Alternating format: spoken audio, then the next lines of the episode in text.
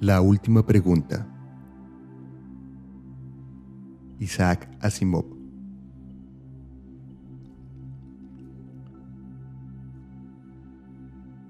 La última pregunta se formuló por primera vez, medio en broma, el 21 de mayo de 2061, en momentos en que la humanidad, también por primera vez, se bañó en luz.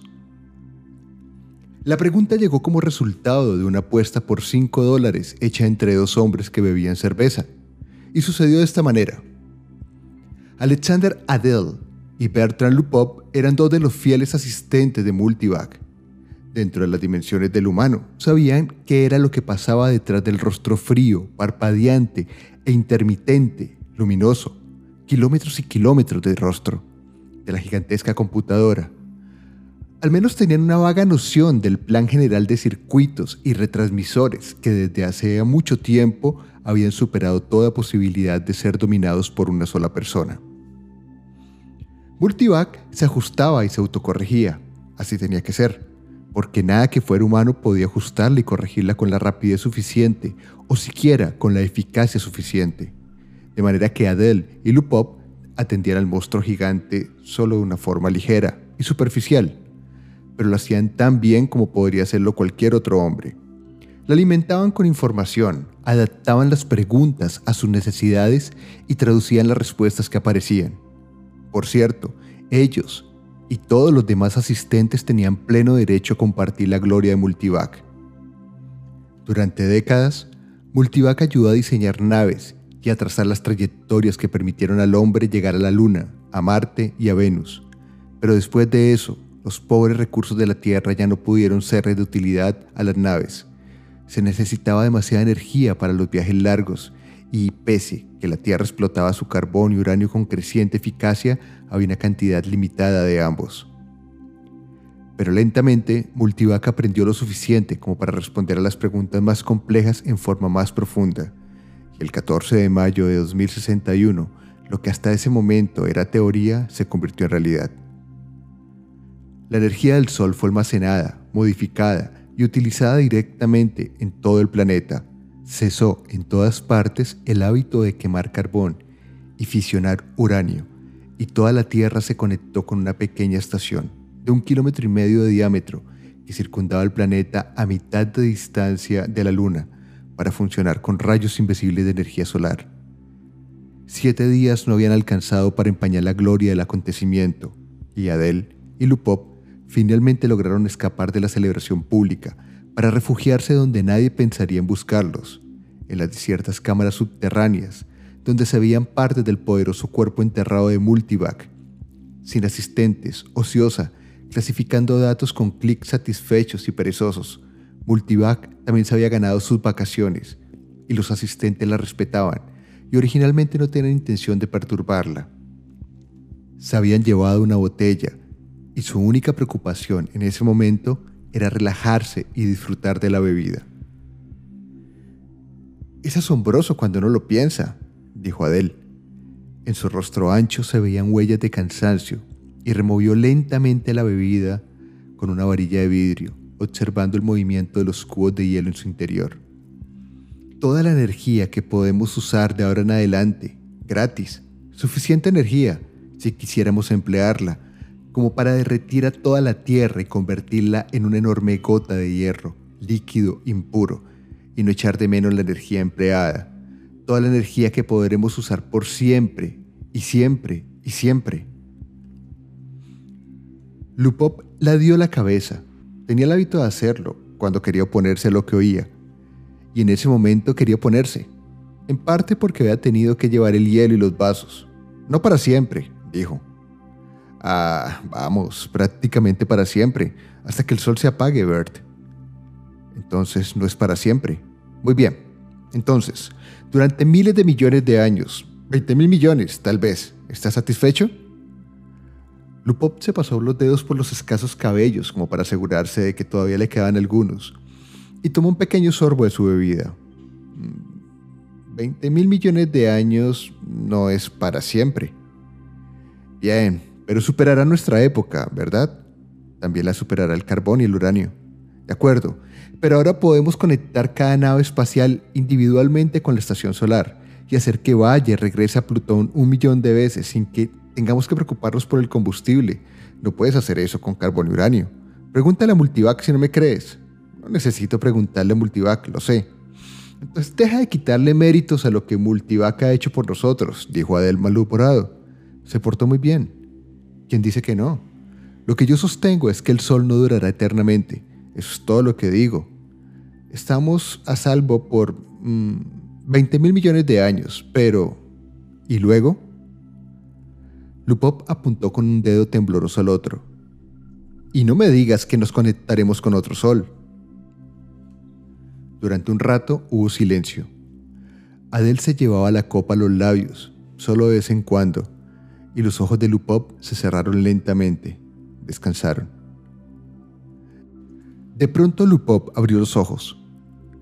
Piensas que nos conectaremos con otro sol cuando el nuestro muera, ¿verdad? No estoy pensando en nada. Seguro que estás pensando, eres malo en lógica. Ese es tu problema. Eres como el tipo ese del cuento a quien lo sorprendió un chaparrón. Corrió a refugiarse en un monte y se paró bajo un árbol. No se preocupaba porque pensaba que cuando un árbol estuviera totalmente mojado, simplemente iría a guarnecerse bajo otro. Entiendo, dijo Adele. No grites. Cuando el sol muera, las otras estrellas habrán muerto también. Por supuesto, murmuró Pop. Todo comenzó con la explosión cósmica original, fuera lo que fuese, y todo terminará cuando todas esas estrellas se extingan. Algunas se agotan antes que otras. Por Dios, los gigantes no durarán 100 mil millones de años. El Sol durará 20 mil millones de años y tal vez las enanas durarán 100 mil millones, por mejores que sean. Pero en un trillón de años estaremos oscuras, la entropía tiene que incrementarse al máximo. Sé todo lo que hay que saber sobre la entropía, dijo Adele, tocado en su amor propio.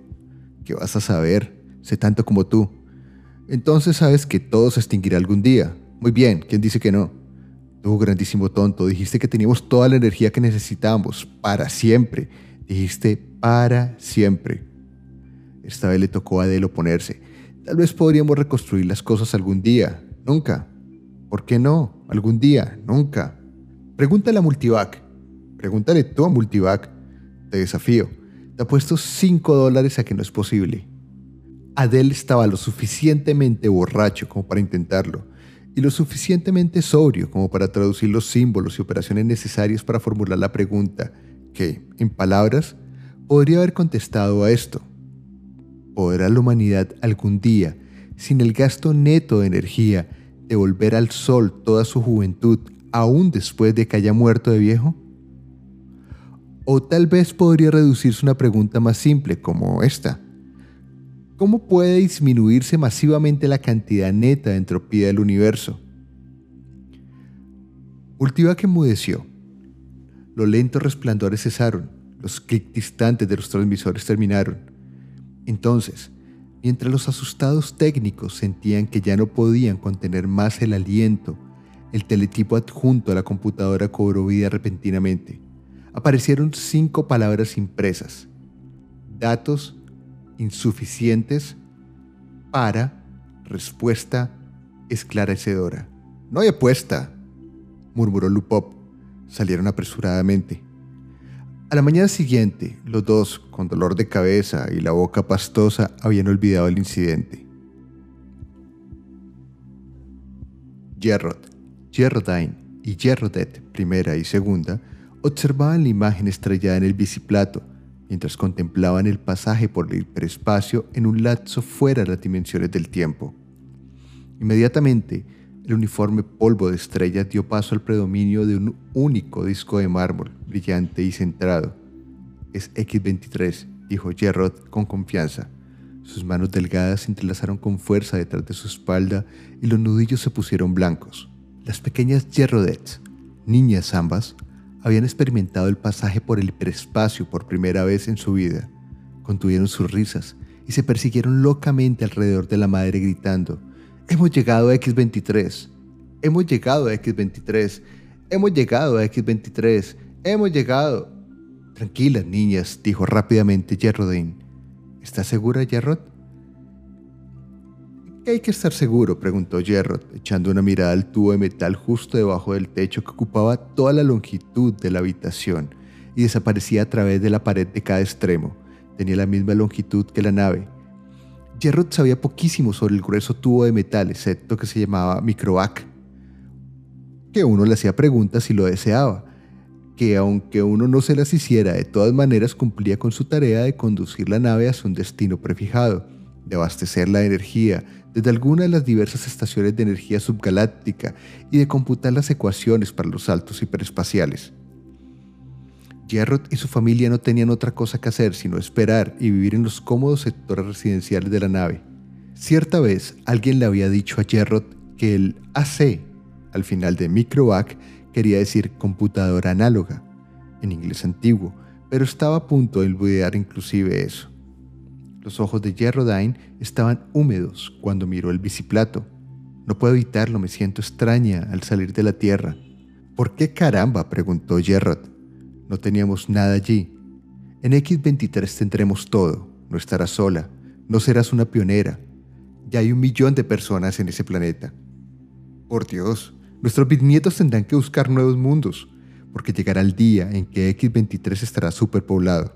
Luego agregó, después de una pausa reflexiva. Te aseguro que es una suerte que los computadores hayan desarrollado viajes interestelares, considerando el ritmo al que aumenta la raza. Lo sé, lo sé, respondió Gerrodine con tristeza. Gerrodet I dijo de inmediato, nuestra microac es la mejor microac del mundo. Eso creo yo también, repuso Gerrod desordenándole el pelo. Era realmente una sensación muy agradable tener una microac propia, y Gerrod estaba contento de ser parte de su generación y no de otra. En la juventud de su padre, las únicas computadoras eran unas enormes máquinas que ocupaban un espacio de 150 kilómetros cuadrados. Solo había una por planeta, se llamaba AC planetarias. Durante mil años había crecido constantemente en tamaño y luego, de pronto llegó el refinamiento. En lugar de transistores hubo válvulas moleculares, de manera que hasta la AC planetaria más grande podía colocarse en una nave espacial y solo ocupar la mitad del espacio disponible. Gerrod se sentía eufórico siempre que pensaba que su propia microvac personal era muchísimo más compleja que la antigua y primitiva multivac que por primera vez había domado al Sol, y casi tan complicada como una AC planetaria de la Tierra, la más grande, que por primera vez resolvió el problema del viaje hiperespacial e hizo posibles los viajes a las estrellas. Tantas estrellas, tantos planetas, suspiró Gerrodine inmerso en sus propios pensamientos. Supongo que las familias seguirán emigrando siempre a nuevos planetas, tal como lo hacemos nosotros ahora. No siempre, respondió Gerrod con una sonrisa. Todo terminará algún día, pero no antes de que pasen billones de años, muchos billones, hasta las estrellas se extinguen, ¿sabes? Tendrá que aumentar la entropía. ¿Qué es la entropía, papá? preguntó Gerrodet segunda con voz aguda. Entropía, querida, es solo una palabra que significa la cantidad de desgaste del universo. Todo se desgasta, como sabrás. Por ejemplo, tu pequeño robot walkie-talkie, ¿recuerdas? ¿No puedes ponerle una unidad de energía nueva como a mi robot? Las estrellas son unidades de energía, querida. Una vez que se extinguen ya no hay más unidades de energía. Gerrodet primero lanzó un chillido inmediato. No la tejes, papá, no permita que las estrellas se extingan. Mira lo que has hecho, susurró Gerrodine exasperada. ¿Cómo podía saber que iba a asustarla? respondió Gerrod también en un susurro. Pregúntale a la microvac, gimió Gerrodet primera. Pregúntale, ¿cómo volver a encender las estrellas? Vamos, Gerrodine, con eso se tranquilizarán. Gerrodet segunda ya se estaba echando a llorar también. Gerrod se encogió de hombros. Ya está bien, queridas. Les preguntaré a Microvac, no se preocupen, ella no lo dirá. Le preguntó a la microvac y agregó rápidamente, imprimí la respuesta. Gerrod retiró la cinta delgada de celufilm y dijo alegremente, miren, la microad dice que se ocupará de todo cuando llegue el momento y que no se preocupen. Gerrodain dijo, y ahora, niñas, es hora de acostarse. Pronto estaremos en nuestro nuevo hogar.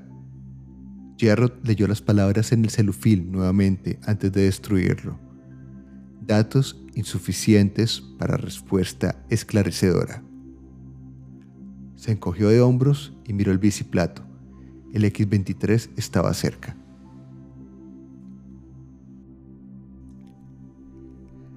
BJ-23X de la MED miró las negras profundidades del mapa tridimensional en pequeña escala de la galaxia y dijo, ¿no será una ridiculez que nos preocupe tanto la cuestión? MQ-17J de Nicron sacudió la cabeza. Mm, creo que no. Sabes que la galaxia estará llena en cinco años con el actual ritmo de expansión. Los dos parecían jóvenes de poco más de 20 años. Ambos eran altos y de formas perfectas. Sin embargo, dijo BJ23X. Me resisto a presentar un informe pesimista al Consejo Galáctico. Yo no pensaría en presentar ningún otro tipo de informe. Tenemos que inquietarlos un poco. No hay otro remedio. BJ23X suspiró. El espacio es infinito. Hay 100 billones de galaxias disponibles. 100 billones no es infinito y cada vez se hace menos infinito. Piénsalo. Hace 20.000 años la humanidad resolvió por primera vez el problema de utilizar energía estelar y algunos siglos después hicieron posible los viajes interestelares. A la humanidad le llevó un millón de años llenar un pequeño mundo y luego solo 15.000 años llenar el resto de la galaxia. Ahora, la población se duplica cada 10 años. PJ23X lo interrumpió. Eso debemos agradecérselo a la inmortalidad. Muy bien, la inmortalidad existe y debemos considerarla. Admito que esta inmortalidad tiene su lado complicado, la Galáctica AC nos ha solucionado muchos problemas, pero al resolver el problema de evitar la vejez y la muerte anuló todas las otras soluciones. Sin embargo, no creo que desees abandonar la vida. En absoluto, saltó MQ17J y luego se suavizó de inmediato. No todavía, no soy tan viejo. ¿Cuántos años tienes tú? 223, ¿y tú? Yo todavía tengo 200, pero volvamos a lo que decía. La población se duplica cada 10 años. Una vez que se llene esta galaxia habremos llenado otra en 10 años. 10 años más y habremos llenado otras dos más. Otra década, cuatro más. En 100 años habremos llenado mil galaxias. En mil años, un millón de galaxias. En 10.000 años, todo el universo conocido. ¿Y entonces qué? BJ23X dijo, como problema paralelo está el del transporte. Me pregunto, ¿Cuántas unidades de energía solar se necesitarán para trasladar galaxias de individuos de una galaxia a la siguiente? Muy buena observación. La humanidad ya consume dos unidades de energía solar por año. La mayor parte de esta energía se desperdicia. Al fin y al cabo, nuestra propia galaxia solo gasta mil unidades de energía solar por año y nosotros solamente usamos dos de ellas. De acuerdo. Pero aún con una eficiencia de un 100%, solo podemos postergar el final Nuestras necesidades energéticas crecen en progresión geométrica y a un ritmo mayor que nuestra población. Nos quedaremos sin energía todavía más rápido que sin galaxias. Muy buena observación, muy, muy, muy buena observación. Simplemente tendremos que construir nuevas estrellas con gas interestelar. ¿O con calor disipado? preguntó MQ17i con un tono sarcástico. ¿Puede haber alguna otra forma de revertir la entropía? Tendremos que preguntárselo a la Galáctica AC. BJ23X no hablaba realmente en serio, pero MQ17J sacó su contacto hace de bolsillo y lo colocó sobre la mesa al frente de él. Me faltan ganas, dijo. Es algo que la raza humana tendrá que enfrentar algún día. Miró sombríamente su pequeño contacto AC. Era un objeto apenas de 5 centímetros cúbicos, nada en sí mismo, pero estaba conectado a través del hiperespacio con la gran galáctica AC que servía a toda la humanidad y a su vez era parte integral suya. MK17J hizo una pausa para preguntarse si algún día en su vida inmortal llegaría a ver la Galáctica C. Era un pequeño mundo propio, una telaraña de rayos de energía que contenía la materia dentro de la cual las oleadas de los planos medios ocupaban el lugar de las antiguas y pesadas válvulas moleculares. Sin embargo, a pesar de sus funcionamientos subetéreos, se sabía que la galáctica AC tenía 1010 metros de ancho. Repentinamente, MQ-17I preguntó a su contacto AC. ¿Es posible revertir la entropía? PJ23X sobresaltado dijo inmediato, ah, mira, realmente yo no quise decir que tenías que preguntar eso. ¿Por qué no? Los dos sabemos que la entropía no puede revertirse, no puedes convertir el humo y las cenizas en un árbol, ¿Hay árboles en tu mundo? preguntó MQ17J. El sonido de la galáctica se lo sobresaltó y les hizo guardar silencio. Se oyó su voz fina y hermosa en el contacto hacia el escritorio y dijo, datos insuficientes para respuesta esclarecedora. BJ23X dijo, ¿ves? Entonces, los dos hombres volvieron a la pregunta del informe que tenían que hacer para el Consejo Galáctico. La mente C-Prime abarcó la nueva galaxia con un leve interés en los incontables racimos de estrellas que la poblaban. Nunca había visto esto antes. ¿Alguna vez las vería todas? Tantas estrellas, cada una con su carga de humanidad, una carga que era casi un peso muerto. Cada vez más, la verdadera esencia del hombre había que encontrarla allá afuera, en el espacio. En las mentes, no en los cuerpos. Los cuerpos inmortales permanecían en los planetas, suspendidos sobre los eones. A veces despertaban a una actividad material, pero eso era cada vez más raro. Pocos individuos nuevos nacían para unirse a la multitud increíblemente poderosa. Pero, ¿qué importaba? Había poco lugar en el universo para nuevos individuos. C-Prime despertó de su ensoñación al encontrarse con los sutiles manojos de otra mente. Soy C-Prime. ¿Y tú? Soy D-Sub-1. ¿Tu galaxia? Solo le llamamos galaxia. ¿Y tú? Llamamos de la misma manera la nuestra. Todos los hombres llaman galaxia su galaxia y nada más. ¿Por qué será? Porque todas las galaxias son iguales. No todas. En una galaxia en particular debe haberse originado la raza humana. Eso la hace diferente. Cyprine dijo, ¿en cuál? No sabría decirte, la Universal AC debe estar enterada. Se lo preguntaremos, de pronto tengo curiosidad por saberlo. Las percepciones de Cyprine se ampliaron hasta que las galaxias mismas se encogieron y se convirtieron en polvo nuevo, más difuso, sobre un fondo mucho más grande, tantos cientos de billones de galaxias, cada una con sus seres inmortales, todas llevando la carga de inteligencias, con mentes que vagaban libremente por el espacio, y sin embargo, una de ellas era única entre todas, por ser la galaxia original. Una de ellas tenía en su pasado vago y distante un periodo en que había sido la única poblada por el hombre. Cyprine se consumía de curiosidad por ver esa galaxia y gritó: Universal AC. ¿En qué galaxia se originó el hombre? La Universal AC oyó porque en todos los mundos tenía listos sus receptores, y cada receptor conducía por el hiperespacio a algún punto desconocido donde la universal AC se mantenía independientemente. C-Prime solo sabía de un hombre cuyos pensamientos habían penetrado a distancia sensible la universal AC, y solo informó sobre un globo brillante de 60 centímetros de diámetro, difícil de ver. Pero ¿cómo puede ser eso toda la universal AC? Había preguntado C-Prime la mayor parte, fue la respuesta, está en el hiperespacio. No puedo imaginarme en qué forma está allí. Nadie podía imaginarlo, porque hacía mucho que había pasado el día, y eso que si Prime lo sabía, en que algún hombre tuvo que construir la Universal AC. Cada Universal AC diseñaba y construía su sucesora. Cada una, durante su existencia de un millón de años o más, acumulaba la mayor información necesaria para poder construir una sucesora mejor, más intrincada, más capaz en la cual dejar sumergido y almacenado su propio copio de información e individualidad.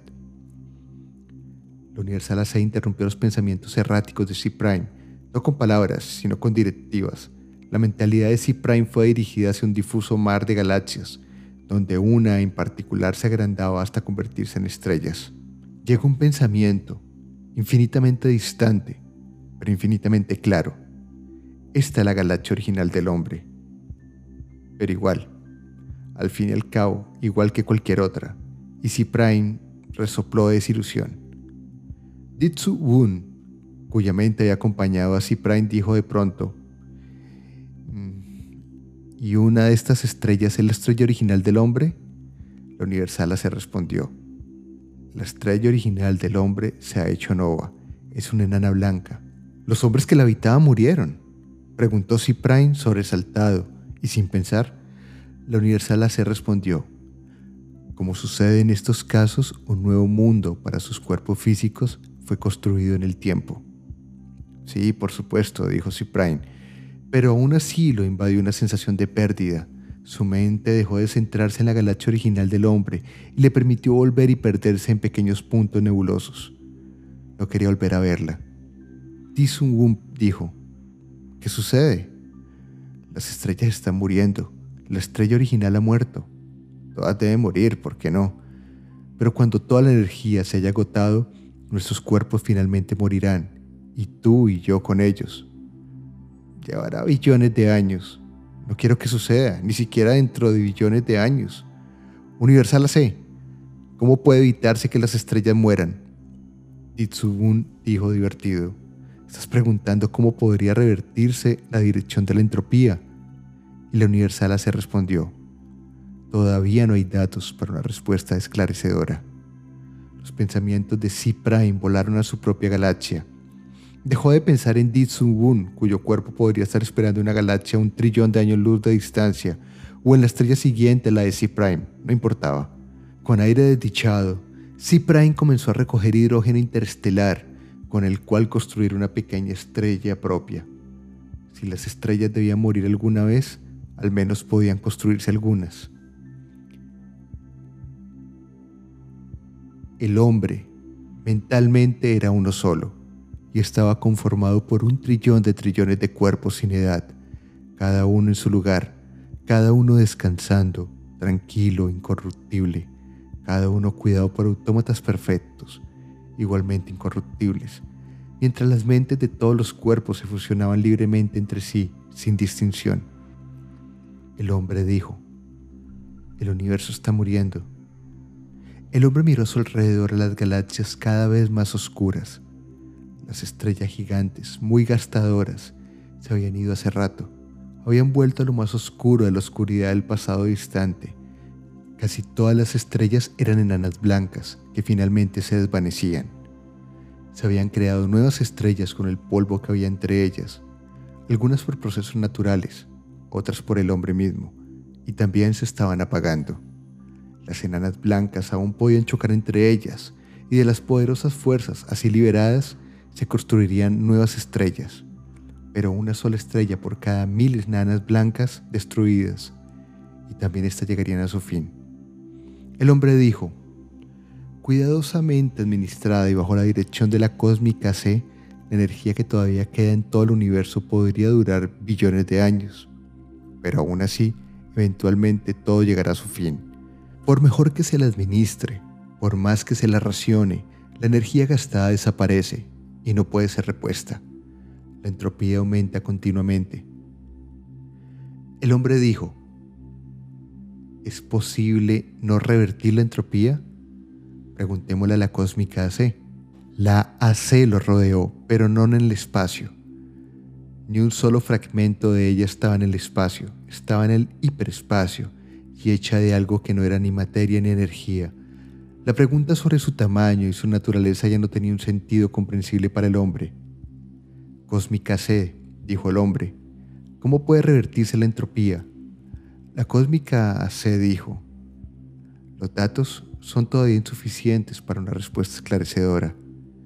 El hombre ordenó, recoge datos adicionales. La cósmica C dijo, lo haré. Hace cientos de billones de años que lo hago. Mis predecesoras y yo hemos escuchado muchas veces esta pregunta. Todos los datos que tengo siguen siendo insuficientes. ¿Llegará el momento? preguntó el hombre, en que todos los datos sean suficientes o el problema es insoluble en todas las circunstancias concebibles? La cósmica se respondió, ningún problema es insoluble en todas las circunstancias concebibles. El hombre preguntó, ¿Cuándo tendrá suficientes datos como para responder a la pregunta? La cósmica se respondió, los datos son todavía insuficientes para una respuesta esclarecedora.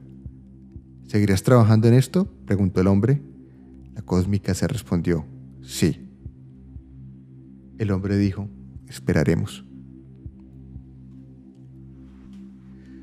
Las estrellas y las galaxias murieron y se convirtieron en polvo y el espacio se volvió negro después de tres trillones de años de desgaste. Uno por uno, el hombre se fusionó con la AC. Cada cuerpo físico perdió su identidad mental en forma tal que no era una pérdida, sino una ganancia. La última mente del hombre hizo una pausa antes de la fusión. contemplando un espacio que solo incluía la borra de la última estrella oscura y nada parte de esta materia increíblemente delgada, agitada al azar por los restos de un calor que se gastaba asintóticamente hasta llegar a cero absoluto. El hombre dijo, Hace, ¿es este el final? ¿Este caos no puede ser revertido el universo una vez más? ¿Eso no se puede hacer? Hace respondió, los datos son todavía insuficientes para una respuesta esclarecedora. La última mente del hombre se fusionó y solo Hace existió en el hiperespacio. La materia y la energía se agotaron, y con ellas el espacio y el tiempo. Hasta hace existía solamente para la última pregunta que nunca había sido respondida desde la época en que dos técnicos en computación, medio alcoholizado, tres trillones de años antes, formularon la pregunta en la computadora que era para hace mucho menos de lo que para un hombre, el hombre. Todas las preguntas habían sido contestadas, y hasta que esa última pregunta fuera respondida también, Ace no podría liberar su conciencia. Todos los datos recogidos habían llegado al fin. No quedaba nada para recoger, pero toda la información reunida, toda tenía que ser completamente correlacionada y unida en todas sus posibles relaciones. Se dedicó un intervalo sin tiempo a hacer esto, y sucedió que Ace aprendió cómo revertir la dirección de la entropía.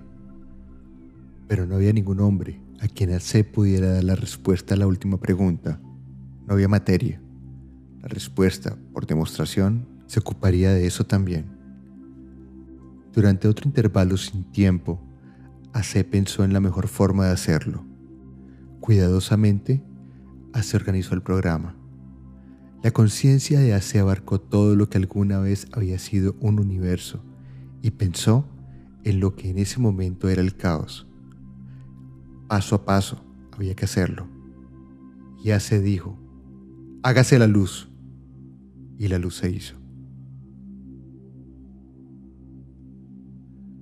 The Last Question, 1956. Isaac Asimov.